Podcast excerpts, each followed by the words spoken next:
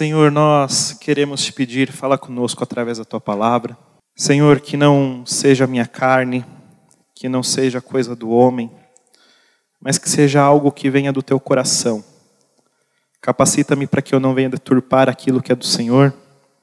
E prepara o coração dos teus filhos para que a palavra seja como uma semente que cai, uma boa semente que cai em um solo fértil que a palavra não seja roubada do coração dos teus filhos, mas que ela produza ao seu tempo frutos, a cem por um, em nome de Jesus.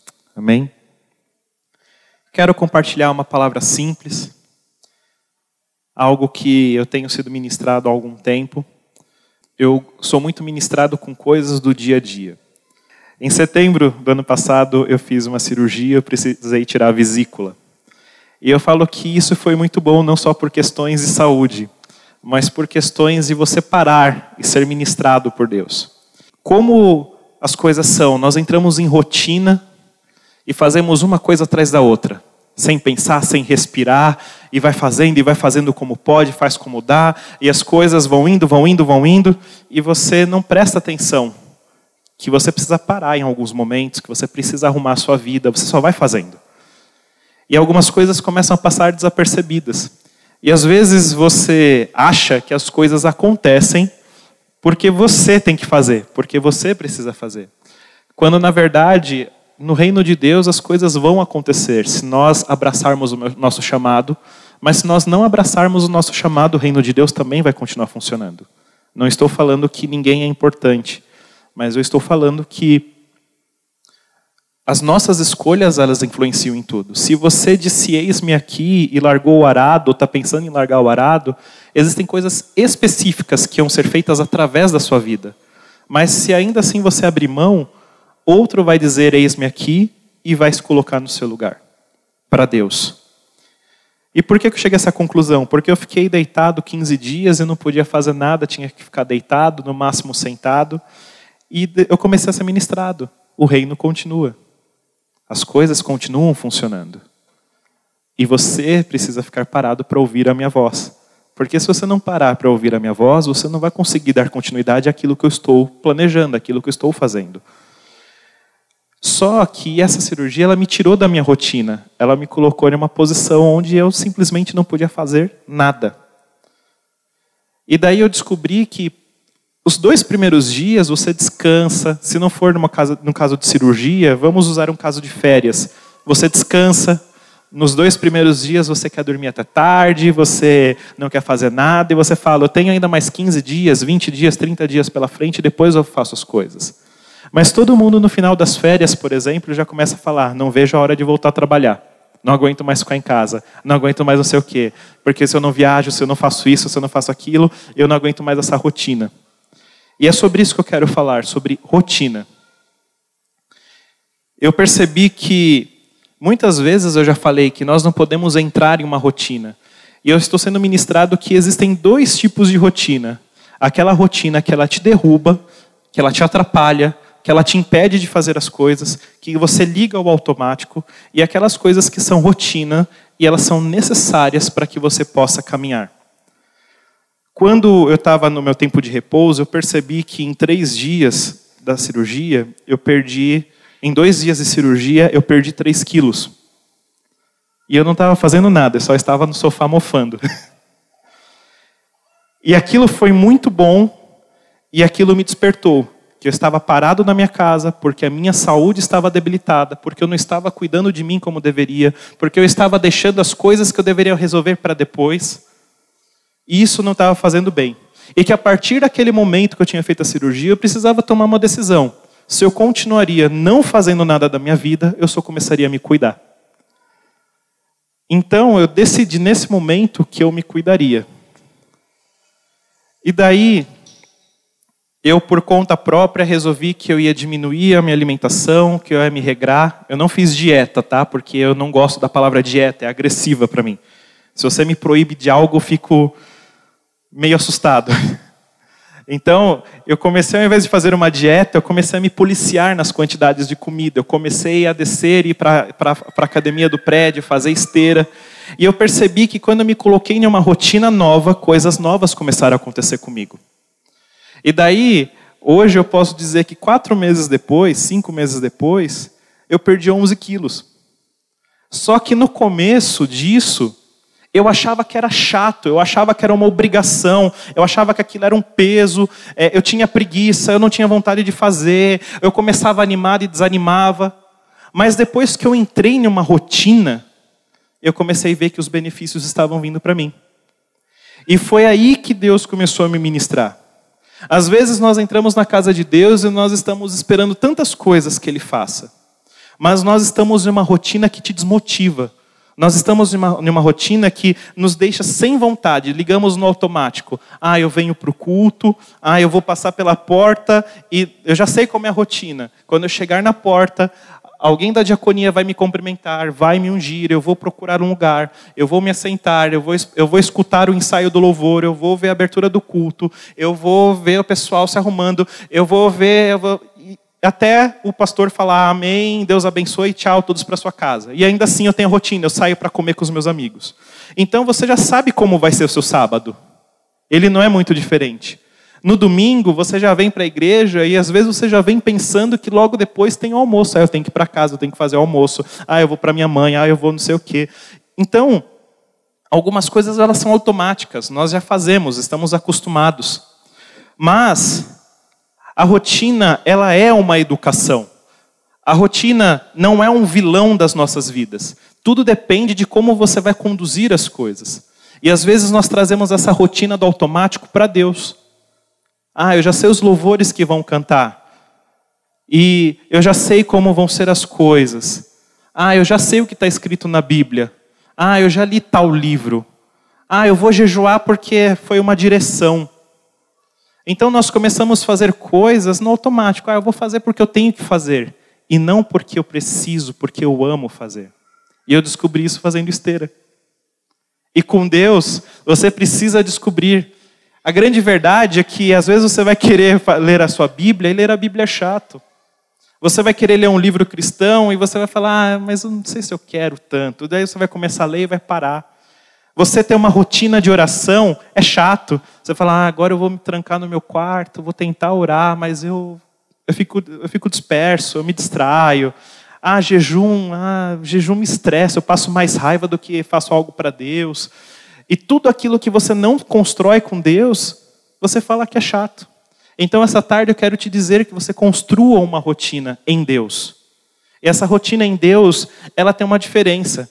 Quando você vê os benefícios que você colhe por estar construindo uma intimidade, por estar construindo um relacionamento com Deus, você faz isso com prazer. E isso não é automático, isso passa a ser o seu estilo de vida. E eu comecei a ser muito ministrado, porque eu comecei a fazer algumas comparações de como era a minha vida antes e depois. E você vê que a rotina, quando nós não tomamos cuidado, você já se esquece de como você era antes. Você se esquece como você fazia as coisas para Deus antes. No começo, a rotina já existia. Quando você disse eis-me aqui, que você começou a participar do ensaio da dança, do louvor, quando você começou a participar de qualquer coisa na igreja, o seu coração queimava e aquilo era novo.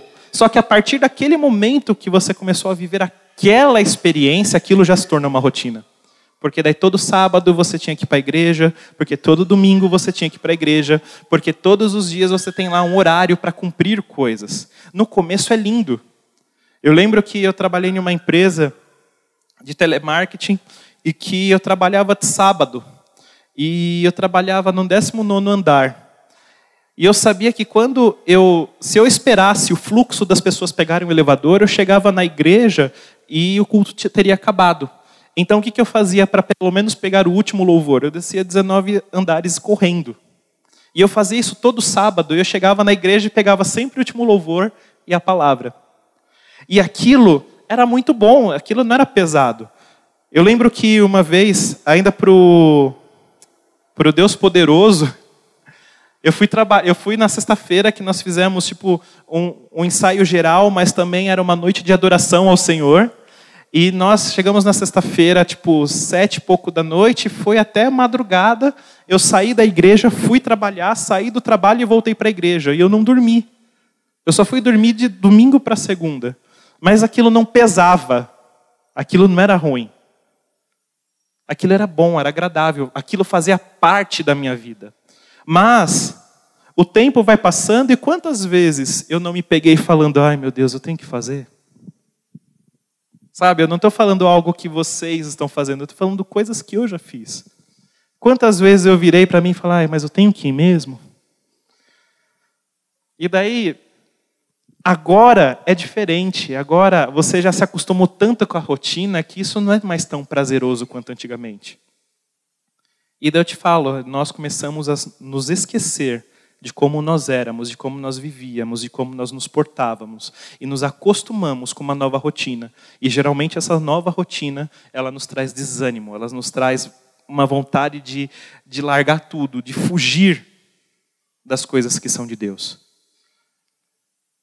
Nós somos ensinados a viver uma rotina desde a nossa infância.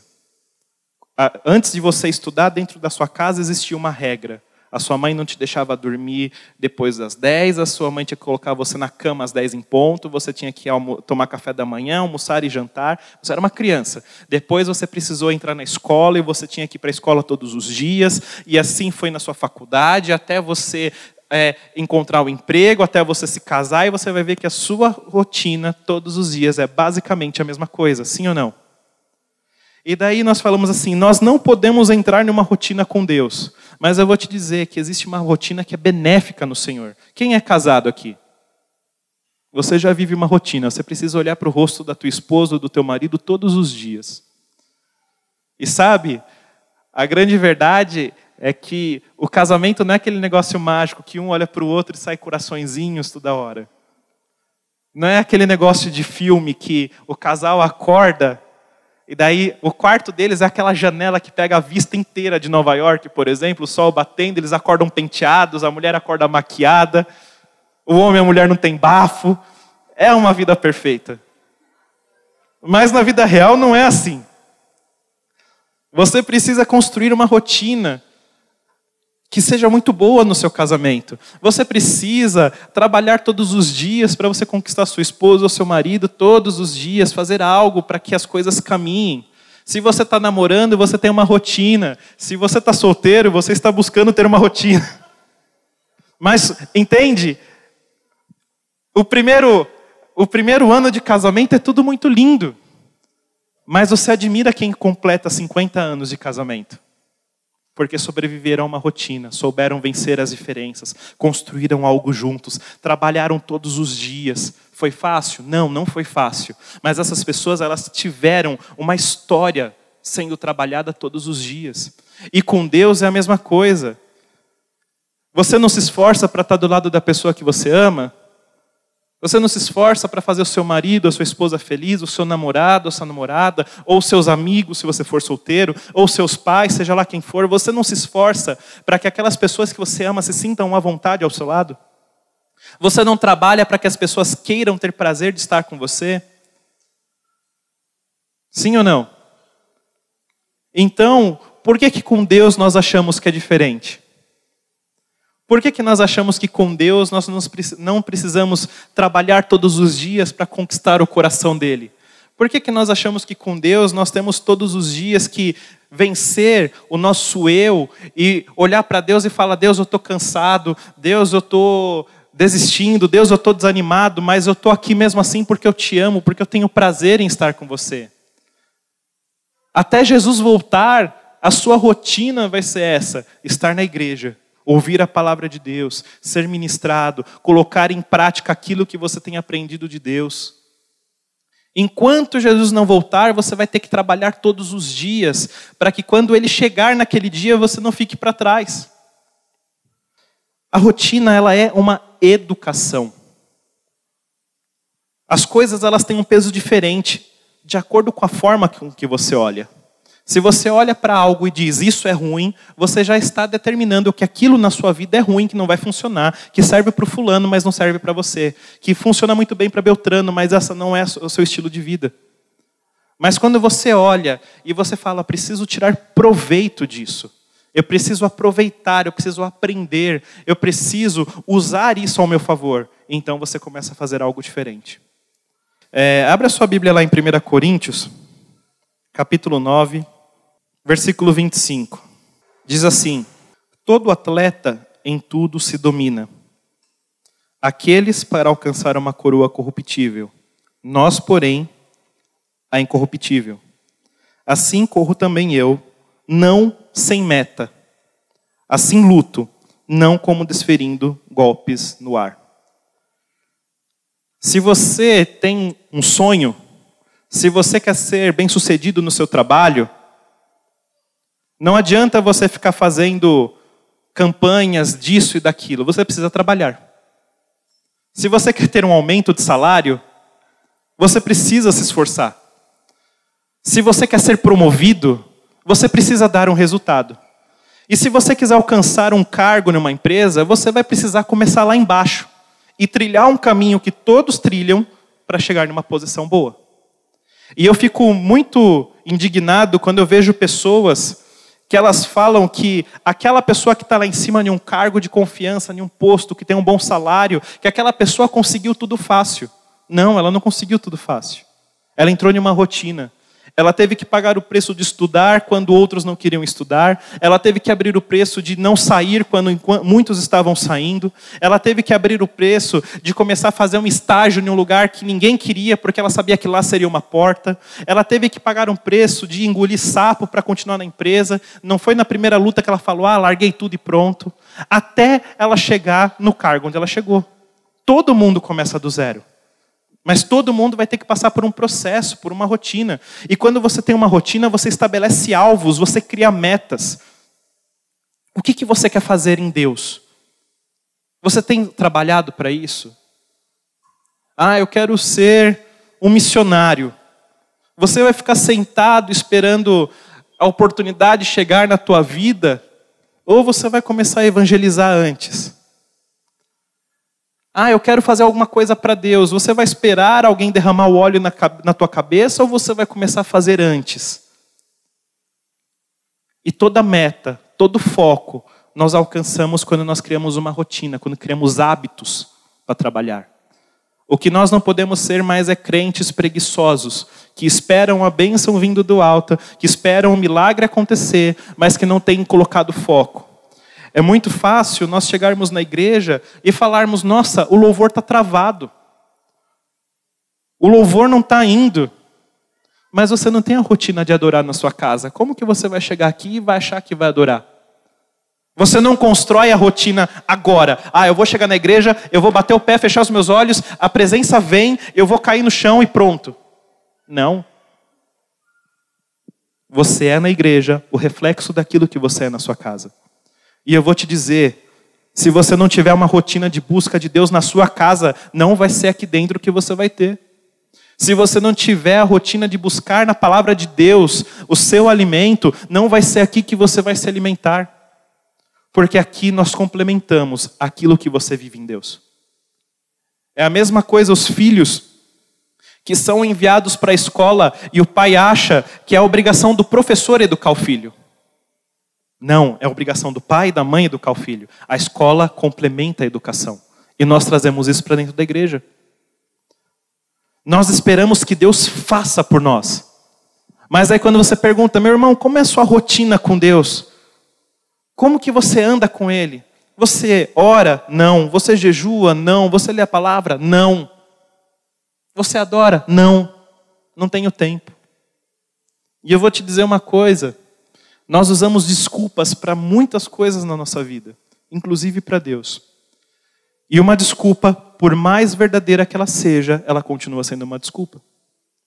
Uma desculpa, por mais real, se você não vigiar, todos os dias você vai ter uma desculpa. Você trabalha fora, Deus ele sabe que você precisa acordar cedo, que você de repente tem que acordar 5 horas da manhã ou quatro e meia da manhã para pegar um ônibus, enfrentar um ônibus lotado, enfrentar um metrô lotado, cruzar a cidade para você entrar no seu serviço às 7 horas. E que você vai trabalhar muito. Deus ele sabe que você vai sair do seu trabalho às 6 horas da tarde cansado, estressado, cheio, porque o seu dia não foi fácil, que você vai ter que enfrentar trânsito para voltar para casa. Ele sabe. Ele sabe que quando chegar lá, possivelmente você ainda vai ter que fazer janta, você ainda vai ter que fazer alguma coisa. E até você dormir, possivelmente já seja onze e meia, meia-noite. Deus sabe. Deus sabe. Mas isso não impede de você tirar um momento com Ele. Crie estratégias. Arrume um jeito de se encontrar com Deus. Arrume um jeito de adorá-lo mesmo quando você não tem tempo. E eu sempre falo que eu fiquei dois anos desempregado, mais uma história que todo mundo já está cansado de saber. Mas eu aprendi muito com essas coisas e tenho aprendido. Até hoje tomo alguns tapas na cara. Eu sempre falava que eu precisava, de ter, precisava ter muito tempo para ler a Bíblia, que eu ia comer a Bíblia de capa a capa todos os dias, que eu ia fazer, que eu ia acontecer se eu tivesse tempo, que eu ia jejuar mais, que eu ia adorar mais, que eu ia buscar mais. E quando eu fiquei em casa foi o tempo que eu menos fiz tudo isso que eu falei. E os tempos que eu mais fazia coisas na minha intimidade com Deus era no tempo que eu enfrentava essa história que acabei de contar. Acorda cedo, chega tarde todos os dias. O tempo que eu mais busquei, eu lembro que às vezes eu chegava da faculdade cansado e eu sabia que se eu sentasse na cama para falar com Deus, eu ia dormir na Bíblia. Então eu sabia que se eu sentasse na cama para orar, para ler a Bíblia, o negócio não ia funcionar. E às vezes, literalmente, eu me trancava no banheiro e sentava no chão, que eu falava, quero ver se dormir aqui agora. E lia a Bíblia. E lia. E no dia seguinte eu ia trabalhar. Era o tempo que eu mais buscava fazer jejuns. Trabalhei em um lugar que eu, que eu era basicamente um ajudante geral. Então eu estava, eu era técnico de redes, mas eu era um ajudante geral também. Então eu estava arrumando o computador, de repente alguém falava assim, oh, precisa pegar essas caixas e levar para o correio. E, meu, às vezes eu saía com duas, três caixas empilhadas, porque não tinha nenhum carrinho para eu arrastar até o correio. Por que, que eu estou contando? Porque nessa época específica, todas as sextas-feiras eu fazia um jejum para o Senhor. Então eu trabalhava, eu fazia faculdade, e de sexta-feira ainda eu pegava e fazia um jejum só na água. E era, geralmente era o dia que eu mais carregava pedra. Era, era difícil. Mas era bom. Aquilo era bom. Eu fazia coisas para Deus e aquilo fazia parte da minha rotina. Não importa o quanto a quantidade de coisas que eu tenha para fazer no meu dia a dia, eu preciso ter um espaço para Deus. Eu preciso fazer algo para Deus. Então, coloque seu, na sua agenda, coloque que você precisa ter momentos com Ele. Mas eu vou te dizer, não faça isso que eu estou falando com, com ar de obrigação. Não é isso que vai te fazer mais santo, não é isso que vai te fazer melhor, não vai ser isso que vai te fazer mais crente. Mas vai ser isso que vai fazer com que você construa algo com Deus. Não se preocupe em ter uma aparência aqui dentro. Ninguém aqui dentro está se importando como está a sua aparência de crente.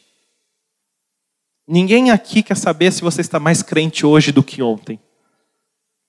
Mas o que todos nós queremos aqui é que você tenha uma vida com Deus todos os dias. Então ninguém aqui precisa ver nada. Mas você precisa ser um reflexo daquilo que você está vivendo em Deus. E o que, que você está construindo para Ele? Que tipo de rotina? Como está a sua vida hoje para Ele? Você está no automático? Você está fazendo as coisas com Ele na sua obrigação? Você está fazendo as coisas com Ele porque você está com medo do que vão dizer ao teu respeito? Ou você está fazendo porque o seu coração ainda queima a passagem que diz: Me alegrei quando me disseram, vamos à casa de Deus? Como como está isso em você hoje? Como eu falei, a rotina do automático, ela te faz esquecer como você era e se acostumar em como você está. Daí, voltando para esse tempo ainda, quando eu, eu tinha uma vesícula, que eu estava comendo igual um boizinho. E eu achava que estava normal. Eu cheguei a um ponto, já falei isso também, que eu comi 3 quilos de ovo de Páscoa em uma sentada. E eu achava isso normal. Legal, né? Daí a calça não fechava, falava que era o diabo. E muitas vezes eu me olhava no espelho e eu falava: "Não, eu estou bem. Não, eu estou bem". Mas a verdade a minha saúde ela já não estava bem há muito tempo. E eu me esquecia como eu era.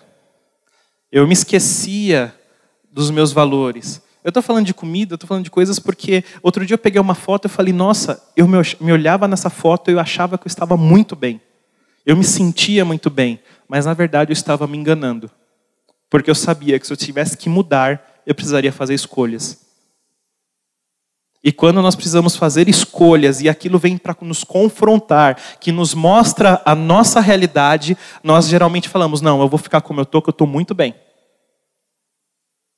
E você vai se esquecendo, algumas coisas vão ficando de lado, algumas coisas vão perdendo sentido para você. Então não deixe a sua rotina, o seu estado atual, fazer com que você se esqueça quem você era em Deus. E se você está olhando alguma, se você está se olhando na frente do espelho hoje e você está se vendo em cacos, você está se vendo quebrado, você está se vendo cansado, você está se vendo desanimado, não olhe para você e diga eu estou bem. Não olhe para você e fale não está acontecendo nada. Não se olhe no espelho e finja que você está ótimo.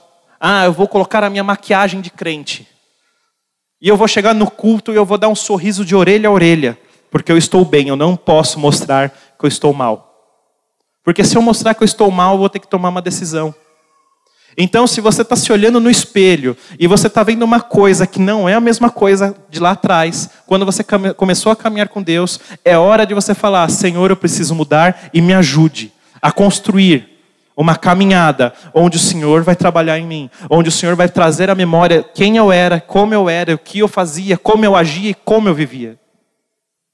Então, às vezes, nós esperamos que Deus faça tudo, mas Deus só pode dar um passo em nossa vida quando nós abrimos a porta para Ele. Nós só podemos começar a viver coisas quando nós damos a brecha que Ele precisa para poder trabalhar. Quantos já ouviram? O diabo se aproveita das suas brechas. O diabo ele só precisa de uma brecha para agir. Deus ele só precisa que você dê um espaço no coração. Então não fuja, não minta para você. Se você está se olhando no espelho e está vendo que a sua vida está um caco, é hora, é o momento certo de você falar: eu preciso de ajuda. E recorrer a todo e a todos que podem te ajudar. Deus ele coloca pessoas na nossa vida para nos ajudar a vencer etapas, para alcançar objetivos. Como eu falei, um atleta ele trabalha porque ele tem um foco, ele tem uma visão. E nós, como filhos de Deus, precisamos ter foco e visão. O que, que nós estamos fazendo aqui até que ele volte? O que, que nós queremos viver aqui até que ele volte? E guardar o nosso coração para que quando ele volte, nós possamos estar com Ele lá em cima. Aí, a rotina, que não é benéfica, a rotina do automático, ela começa a te dizer que algumas coisas elas não servem mais para você. Ah, eu já caminho tanto com Deus, já paguei tanto um preço, já fiz tantas coisas para Ele. Isso aqui eu não preciso mais, isso aqui não é mais do mesmo jeito, ah, isso aqui mudou, ah, isso não sei o que, ah, isso não sei o que lá. E daí tudo aquilo que um dia nós acreditávamos que era bom, que ficava bem, que funcionava, que vinha do alto, nós começamos a olhar com outros olhos. Eu vou te dizer uma coisa. Quando você abrir o Pentateuco para ler, você vai ver que Deus deu os dez mandamentos. Isso é a lei de Deus, veio do alto. Mas Deus permitiu que Moisés escrevesse leis para que ele pudesse transformar um povo escravo em um povo que se tornaria uma nação. Então, Deus ele vai dar visão, ele vai dar direções, ele vai trazer entendimento para coisas. E você não pode caminhar com Deus se você não acredita naquilo que você está fazendo. É uma coisa que eu tenho falado para algumas pessoas. Você não pode, eu não posso ter gasto 13 anos da minha vida e eu não acreditar na palavra de Deus hoje. Eu não posso ter gasto 13 anos da minha vida e não acreditar que uma visão não é de Deus, ou que não é bem por aí, ou que eu posso encontrar uma brecha na lei para poder fazer coisas. Sabe uma coisa que o mundo gosta de fazer e que os cristãos gostam de fazer? Encontrar uma brecha na lei. Porque se eu encontrar uma brecha na lei, eu posso fazer aquilo que está no meu coração e a minha consciência vai me trazer paz. Você pode ver que quando a pessoa busca brecha na lei, ela já está pegando os valores, os princípios dela, coisas que ela acreditava e estava falando: não, eu fui radical demais. Não, eu fui tonto demais. Eu poderia ter feito assim. Porque tantos outros lugares não fazem, Deus não abençoa. Eu vou te dizer uma coisa: não olhe para o que Deus está dando para os outros, olhe para o que Deus está dando para você.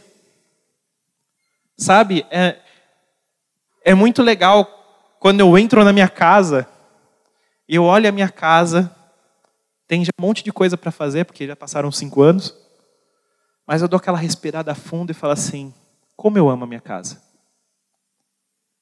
Como eu amo. Olha o que Deus fez.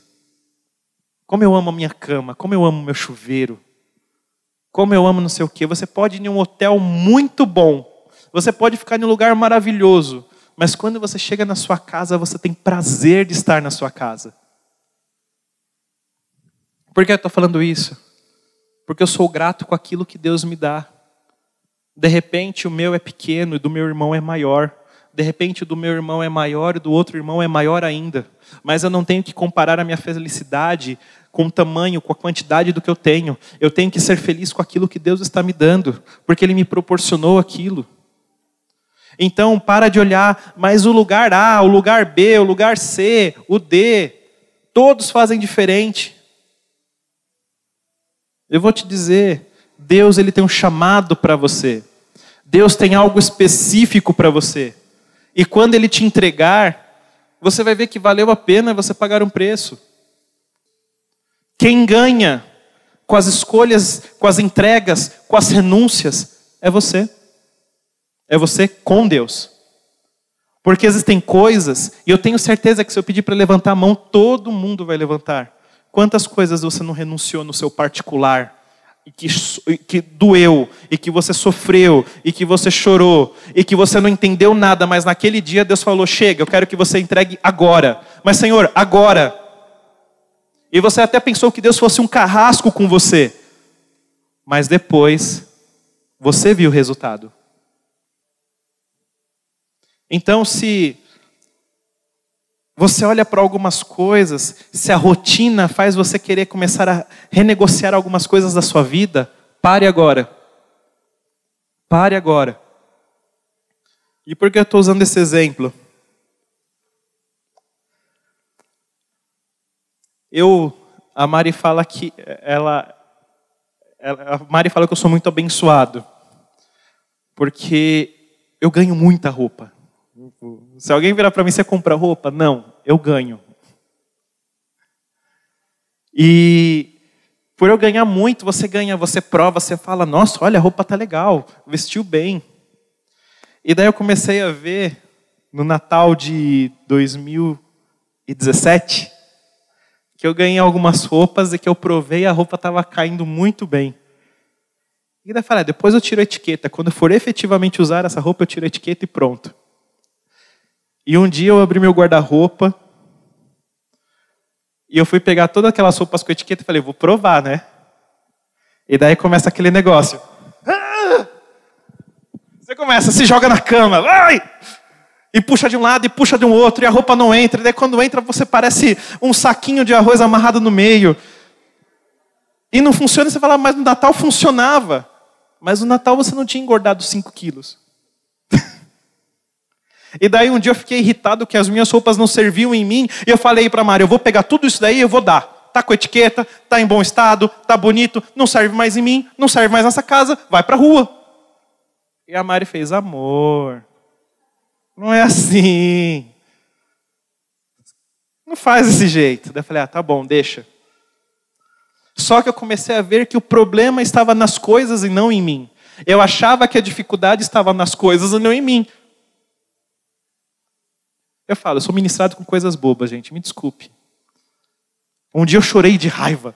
Eu falei, tem um monte de roupa e não tem nada. É triste. As mulheres estão rindo, não sei porquê. E daí hoje eu entendo. Não era o que estava ali que era o problema. O problema estava em mim. E daí eu trago para a igreja. Às vezes nós olhamos os problemas da igreja e fala: isso não serve mais, isso não fecha, isso não cabe, isso é arcaico, isso até tem uma cara bonita, mas não serve mais para mim. O problema não está na visão de Deus, o problema está em você. O problema não vem do alto, porque do alto não existe sombra de variação, porque do alto não existe problemas, porque o que vem do alto é santo, é puro, é imaculado. O que vem do alto transforma, o que vem do alto edifica, o que vem do alto te fortalece, o que vem do alto te abre a visão, te abre a audição, te abre a mente. O que vem do alto não te derruba, o que vem do alto não te prejudica, o que vem do alto serve para que você cresça. Então, não olhe para as coisas do alto e diga: o problema está ali. Mas se alguma coisa do alto não está servindo em você, o problema está em você. E não adianta chorar, e não adianta correr, não adianta ficar desesperado. O que adianta é você virar e falar: eu preciso me adequar àquilo que vem do alto, e não o reino de Deus se adequar à minha necessidade. Eu comecei a ser ministrado com isso. Às vezes nós olhamos e falamos: eu preciso ir para uma igreja que ela se adeque à minha realidade. Que eu vou entrar do jeito que eu sou, eu vou entrar do jeito que eu estou e eu vou permanecer assim. E pronto porque eu nasci desse jeito e pronto. A minha família é desse jeito e pronto. Você pode entrar sujo, você pode entrar ferido, você pode entrar cansado, você pode entrar em pecado, mas você não pode vestir essa roupa para o resto da sua vida. Você precisa mudar. Então você não pode entrar na igreja e falar, eu sou assim e acabou. Não, se você é assim, Peça para que Deus transforme. Peça para que Deus trabalhe, para que Ele tire aquilo que é ruim da sua essência e fique aquilo que é bom. Porque todos nós temos personalidade forte. Quem acha aqui que não tem personalidade forte? Todo mundo. A gente fala assim: ah, fulano é difícil de lidar, viu? Olha, tem que ter uma graça com fulano, porque fulano é difícil. Você já é o fulano na vida de alguém, com certeza, e você não foi avisado. Você vira e fala, fulano é uma lixa na, sua, na minha vida. Quando fulano vem, ele só dificulta as coisas. Você, com certeza, é alguém que dificulta muita coisa na vida de alguém na sua vida. Entendeu? Às vezes eu reclamo e bato o pé. Eu acho engraçado quando as pessoas falam assim, ai, mas você é tão calminho. Às vezes eu me pego fazendo aquilo que eu odeio nas pessoas. Nossa, se você fala isso no altar, falo, porque eu faço. Mas o fato de eu fazer não significa que eu tenho que permanecer assim. Eu tenho que ser transformado. Deus tem me transformado, Deus tem te transformado, Deus tem trabalhado. A vontade, às vezes, é de você quebrar tudo. Não sei se vocês gostam de filme de super-herói, mas eu gosto, eu sou um pouco nerd. Eu acho que o herói que mais representa todo mundo é o Hulk. Você fica grande, verde, quebra tudo, volta ao normal e. Aquela sensação de paz e espírito. Às vezes seria fácil resolver assim. Mas infelizmente, você precisa pedir para Deus transformar o seu coração. Ele não vai tirar a sua essência. Ele não vai desfazer quem você é. Ele vai santificar, ele vai aperfeiçoar, ele vai forjar. O seu, o seu temperamento forte não é desculpa para você ser mal educado, mas o seu temperamento forte mostra que você é um soldado no reino de Deus e que você avança, por isso que você tem a personalidade forte. Porque quando você fala em nome de Jesus, as coisas acontecem. Porque quando você abre a boca, você edifica. Você tem o seu temperamento forte porque você vem para edificar, para construir coisas para Deus.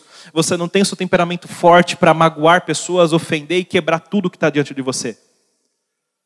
Então, primeiro, se você está se olhando no espelho e está falando que está tudo bem com você e você sabe que não está, tire a sua maquiagem de cristão e assuma: eu preciso de ajuda. Se você está olhando dentro da casa de Deus e você está falando isso não cabe em mim, isso não serve em mim, se adeque ao reino de Deus, se adeque ao que vem do alto. Não jogue e fale que aquilo não serve mais para você.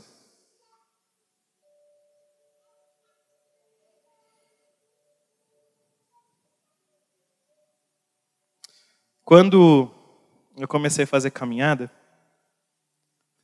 quando eu comecei a, a, ter vida de hamster, ficar correndo sem fim,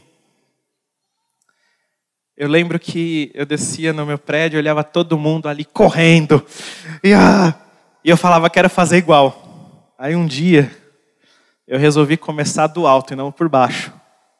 Eu corri um minuto. Quando eu terminei aquele minuto, eu estava com labirintite.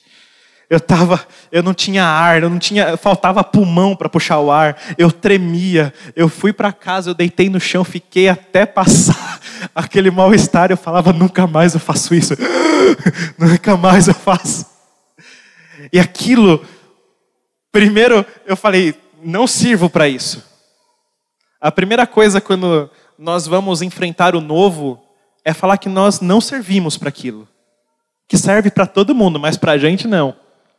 A questão é: quando você vai começar o novo, você precisa entender que você tem que começar em um ritmo. E esse é o problema de nós cristãos. Nós queremos estar em cima da carne seca todo o tempo. Nós queremos ser a cereja do bolo. É por cabeça e não por cauda. E aí você entende que se você se esforçar para fazer algo que você não tem condições, se você se esforçar para ser algo que você não é, quem você não é, você vai se cansar muito e vai se pegar frustrado. Se você tentar viver o que a pessoa do teu lado vive, você não sabe o ritmo dela.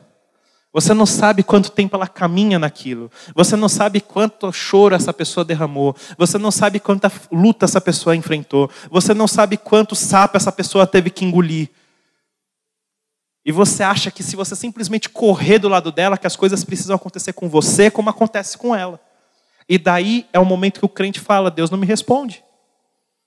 Deus não cuida de mim. Não, não é que ele não cuida, você está tentando fazer algo que você não pode fazer agora. Você está tentando agir de um jeito que você não tem condições, por mais que você queira, por mais que até aparentemente tenha cara de bom, não é bom. E daí eu falei para mim mesmo, depois dessa aventura maravilhosa, nunca mais eu faço isso. Daí eu falei, poxa, mas espera aí, que, que eu vou desistir agora? Será que eu só não preciso rever os meus conceitos? Será que eu só não preciso me estabelecer uma rotina de todos os dias e um pouquinho? De todos os dias fazer um pouquinho, sem pressa, sem me preocupar. Você olha para o lado, você vê aqueles caras gigantes correndo. E você é um rato perto daquela pessoa. E você está achando que você tem que ser daquele jeito. E você fica pensando, não, eu vou passar vergonha se não fizer como a pessoa do meu lado faz. Eu vou passar vergonha se eu não fizer como todo mundo tem que fazer. Você não tem que fazer bonito para os outros. Você precisa entender que você está construindo algo, e você precisa dar passos pequenos, e você precisa fazer uma caminhada curta, você precisa fazer algo que está dentro do seu alcance, que está dentro daquilo do que Deus falou para você fazer hoje. Hoje existe algo que você tem que fazer, e é isso, não é aquilo. Se Deus está falando para você fazer um, não faça dois para ter reserva. Se Deus está falando para você fazer dois, não faça três. Ah, mas no reino a gente precisa ter proatividade? Sim, nós precisamos ter proatividade em tudo. Você precisa ser proativo no seu serviço, você precisa ser proativo na, na sua faculdade, você precisa ser proativo na sua escola, você precisa ser proativo na sua casa. Proatividade, proatividade não é uma coisa ruim. Mas entenda que com Deus, o você fazer mais não vai fazer com que você seja mais abençoado. Nós sem querer, por conta da história, por conta da cultura, por conta do que aconteceu no, no, Brasil, da descoberta até aqui, nós temos uma mentalidade de que nós temos que barganhar com Deus. Isso é histórico, isso é cultural. Na verdade, nem só no Brasil. Se você for ver a fundo a história da igreja, você vai ver que as pessoas elas eram escravas de um sistema de troca. Quanto mais eu faço, mais Deus me dá. Quanto menos eu faço, menos Deus me dá. E não é isso. Não é isso. E é por isso que até hoje nós vemos pessoas falando: Nossa Deus, eu fiz tanto e não vi o resultado de nada. Nossa Deus, eu faço tanto, eu faço mais do que o Joãozinho, do que a Maria, eu faço mais do que o Beltrano. Os fariseus também jejuavam muito. Os fariseus também oravam muito, liam muito. Eles eram doutores, eles eram conhecedores da palavra. Mas por eles fazerem muito, eles se colocavam em uma posição de justiça, de lei, de soberania. Eles eram melhores do que as pessoas à volta. E infelizmente, isso ainda é incrustado em nós. Infelizmente, nós ainda achamos que a nossa vida com Deus é a base da barganha. E quando nós tentamos fazer a mais e Deus não responde, nos frustramos. Então eu vou te dizer, vão existir momentos que você vai precisar ser proativo. Vão ter momentos que você vai precisar entregar sem Deus te pedir. Mas não tente fazer isso para achar que, por mais que eu, eu faço tanto, que Deus tem que me abençoar mais. Não. Dê os passos que Deus está te mandando dar. Então eu comecei, todo dia eu ia meia hora o passo leve, todo mundo correndo e eu andando, todo dia meia hora. Até que meu corpo entendeu, meia hora para você é pouco, vai 40 minutos. De repente, ah, 40 minutos é pouco, vai uma hora. Todos os dias. Olha, agora você entrou em um ritmo que você consegue caminhar. Tenta dar um passo mais apertado. Tenta ir um pouquinho além. Até o dia que Deus falou, agora você pode correr. Então, entenda o tempo. Entenda os tempos de Deus na sua vida. Vai ter momentos que Ele vai falar: caminhe. Eu preciso agora que você caminhe. Eu preciso agora que você entenda o meu ritmo, eu preciso agora que você entenda meu coração. Eu preciso que você trabalhe, mas dentro daquilo que você consegue. Eu preciso que você faça aquilo que você consegue, que geralmente é aquele momento que você está ali começando a fazer as suas entregas, que você está começando a fazer as suas escolhas, que você está começando a caminhar com Ele, e Ele vai aos poucos falando: agora você está entendendo um pouquinho mais, agora você tem uma resistência, agora você pode apertar um pouco mais os passos, porque eu estou começando a ter um pouquinho mais de pressa, agora eu sei que eu posso contar com você, porque se você tentar correr um pouco, você não vai tropeçar e cair, agora você está maduro, você entende. Agora você está mais preparado. E até o momento que Deus fala: agora chegou a sua hora, corre. Agora eu preciso de você. Agora você tem. Agora, agora é o momento de você viver. Agora você não está mais com tempo de andar devagarinho. Agora Deus está te chamando para uma corrida. Agora Deus está falando para você. Lembra quando eu estava te ensinando como as coisas eram? Agora você precisa colocar na prática. Lembra quando vocês tinham 10, 11, 12, 13 anos? Então, vocês não têm mais essa idade, agora vocês são homens e mulheres. Agora vocês conseguem empunhar uma espada, agora vocês conseguem levantar um escudo, agora vocês conseguem se posicionar de uma forma diferente, vocês conseguem viver algo novo. Eu não podia cobrar de vocês coisas quando vocês eram crianças, porque vocês não iam entender. Mas agora nós não podemos mais agir como crianças, mas nós temos que agir como adultos. E como adultos, Deus vai nos tratar, Deus vai nos, nos condicionar, vai nos pedir e vai fazer com que nós venhamos viver coisas de gente grande. Era muito bom quando eu era pequeno e eu acordava e pegava meu travesseiro, ia para a sala com bolacha, leitinho quente, sentava na frente da televisão e assistia desenho até meio-dia. Mas hoje, por mais que eu ainda goste de algumas coisas, eu não posso pegar o meu travesseirinho e sentar no sofá, assistir desenho até meio-dia, porque senão as minhas contas vão ficar atrasadas. Porque senão agora a gente vai morar debaixo da ponte. Eu posso gostar de coisas antigas, eu posso ter coisas que são que me trazem um saudosismo, mas eu não posso viver como eu vivia na época que eu tinha 10 anos. Então, eu estou falando que, como filhos de Deus, era muito bom quando você podia ficar assentado na sua cadeira e você só precisava ouvir uma palavra, ser acompanhado e ser discipulado, mas o seu tempo de cadeira acabou. Ei, o seu tempo de cadeira acabou. Agora é o tempo de você viver o seu chamado. Agora é o tempo de você abraçar o que Deus colocou nas suas mãos. Agora é tempo de você dizer: conte comigo, eis-me aqui. Agora é o tempo de você fazer as coisas acontecerem no reino de Deus. Agora não dá mais para ficar chorando no cantinho. Agora não dá mais. Você chegou até aqui porque você construiu uma rotina em Deus. E você vai continuar construindo essa rotina algumas coisas que nós precisamos. A rotina da leitura da palavra. Como eu sempre falo, sempre que alguém vira para mim e tem a pachorra de falar, ai, a Bíblia é chata. Eu falo, chato é você. E eu falo sem medo. Ah, não gosto do tal livro da Bíblia, ele é chato. Não, chato é você.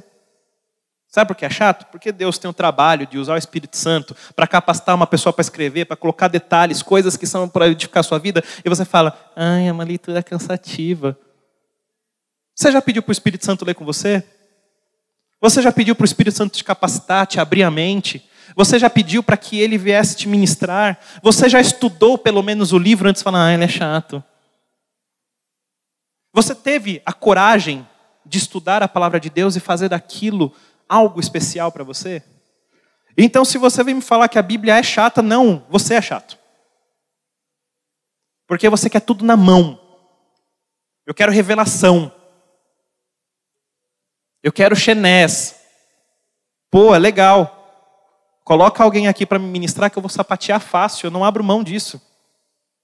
Coloca alguém aqui para entregar algo sobre a minha vida, para trazer confirmação de algo, e eu vou pirar porque eu gosto disso.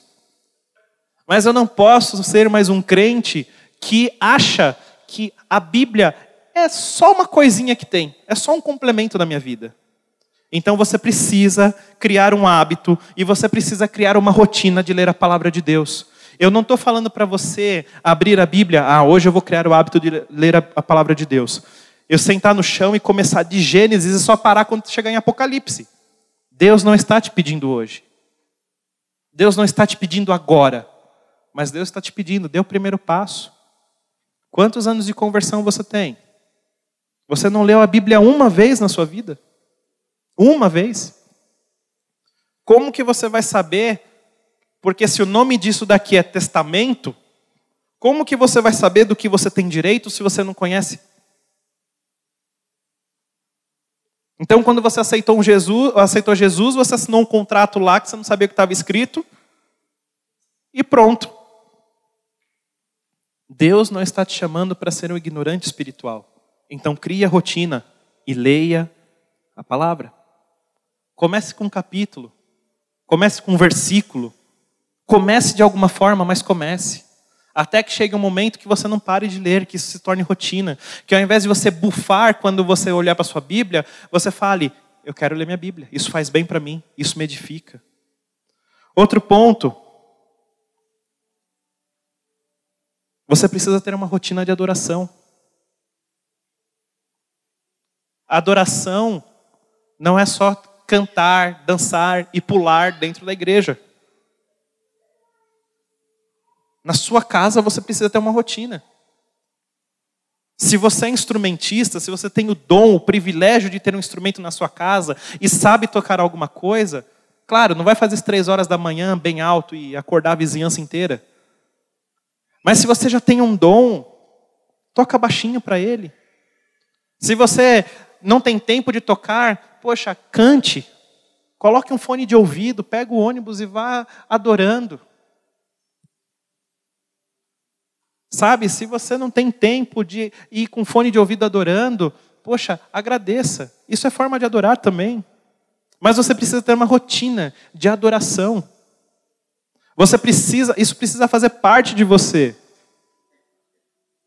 Porque se você não adora, se você não entrega a honra a Ele, sabe quando você vai entregar? Nunca. Daí não adianta postar foto bonita no, no Instagram, no Facebook, o dia da minha unção, que toda a glória seja dele. Glória você não dá por foto. Glória você dá por atitude, por louvor, dando a Ele o que é dele, entregando nas mãos dele o que é direito, e é pouco. Eu vou confessar meu pecado aqui no altar. Essa semana eu não encostei na Bíblia. Essa semana eu não encostei. Me crucifiquem. Mas eu estou falando isso porque eu preciso mudar e voltar para a minha rotina. Tem que fazer parte de você. A sua saúde espiritual precisa que você tenha o hábito de ler a palavra, que você tenha o hábito de adorar, a sua rotina precisa que você tenha o hábito de orar. Se você só ora quando o calo aperta, talvez Deus tenha que permitir que você vive com o calo apertado para sempre.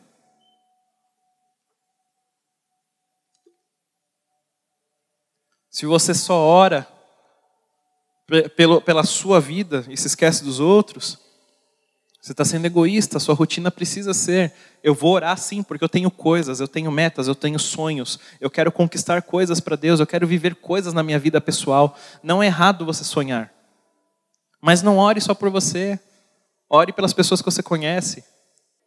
Você precisa criar hábitos. Vamos supor, se alguém vira para mim e falar, ora por mim, eu já falo, vamos orar agora. Se alguém falar, ora por mim, eu já chego em casa e já começo a orar. Porque precisa fazer parte da minha vida orar, interceder. Quando eu oro, intercedo, eu sou um amigo de Deus, porque eu converso com Ele, Ele me responde. Porque eu converso com Ele, Ele não me oculta nada do que está passando no coração dele. Isso precisa fazer parte da nossa vida. Às vezes você ora falando, Deus fala comigo. Mas você só ora, tipo, deixa eu orar 15 minutos antes de começar o culto, porque se tiver um mover profético, eu sei que ele vai responder. Mas ele não quer te responder só através de um profeta. Ele quer te ensinar a ouvir a voz dele. Então, ore. A sua rotina precisa entrar o jejum. Precisa ser rotina. Não precisa ser uma obrigação. Não precisa parecer um anjo e falar, ah, você precisa jejuar. Ah, mas jejuar é difícil. Jejuar é cansativo. Nós não vamos mentir. Se você pegar e fizer um jejum integral, só na água e você não está acostumado, você vai passar mal. Talvez você vai ter tremedeira, você vai ter tontura, porque você não é acostumado. Mas você não precisa fazer um jejum integral de cara. Você já tentou fazer um jejum e tirar pelo menos o seu café da manhã? Tentar. Você já tentou fazer um jejum e tirar pelo menos o seu almoço, ou tirar pelo menos a sua janta?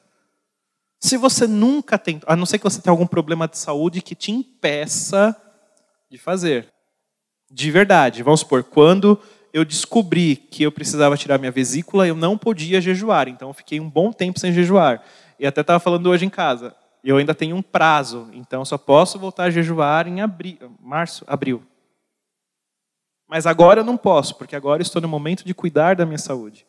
Mas depois disso, eu já estou falando, meu, eu quero fazer um jejum. Eu preciso fazer um jejum. Deus não me puniu porque eu não estava jejuando antes. Mas agora eu posso, eu preciso fazer isso de espontânea, livre, espontânea vontade. Sabe? Você já fez um jejum porque você queria ouvir a voz de Deus? Você já fez um jejum porque você queria, você queria estar mais alinhado com o coração de Deus? Você não precisa só ter propósitos. Ah, ó, vamos orar pela África, jejum. Ah, vamos fazer, não sei, jejum. Você já fez um jejum simplesmente para você matar a sua carne para que você pudesse estar sensível à voz de Deus. Se você nunca fez, eu te convido, faça um teste. Até que vai chegar um momento na tua vida que você vai poder fazer um jejum integral, que você vai poder fazer de um dia, dois, três, até chegar um momento que você vai poder jejuar 40 dias, e isso não vai ser um peso para você. Mas não tente começar por 40 dias, porque senão possivelmente você vai ficar muito mal e você vai achar que foi culpa de Deus e não, e não culpa sua. Rotina. Construa passo a passo na sua vida com Deus. Faça dentro daquilo que Ele está colocando no seu coração. Não dê um passo a mais nem um a menos. Ouça o que o Senhor está dizendo. Quando o povo estava no deserto, eles se acampavam quando a nuvem virava uma coluna. E lá eles ficavam até que a coluna voltava a ser nuvem. Então eles não andavam a mais e nem a menos. Deus parou, eu paro. Deus andou, eu ando. Não faço mais do que isso. Então, hoje eu quero deixar essa palavra no seu coração. Que você mude hoje. Se tem alguma coisa que eu vou te contar, hoje eu gostaria de chamar o louvor e chamar todo mundo aqui na frente para ministrar. Mas hoje eu quero fazer diferente. Eu quero que você no seu canto, você ore e estabeleça uma rotina em Deus. Benéfica, não no automático. Uma rotina que vai te trazer resultados. Você não vai conhecer um filho de Deus. Um, você não vai conhecer um filho de Deus que leia a palavra, que adore que ore, que jejue. Você não vai conhecer um que você vai olhar e vai ficar com pena dele. Você não vai conhecer um que está com a vida, é, como é que se diz? Que a pessoa está com semblante caído, que aquilo é um peso, que aquilo é um fardo para ela. Eu não conheço. Então, se você não tem essa rotina, ou se na sua rotina você só tem uma parte, não tem a outra, que essa tarde você se comprometa com o Senhor. Não por obrigação, não por conta de um convite, mas por conta de uma experiência que você quer ter com Ele. Por conta de algo que você quer construir com Ele. Que a partir de hoje você faça, você não coloque para depois. Amém?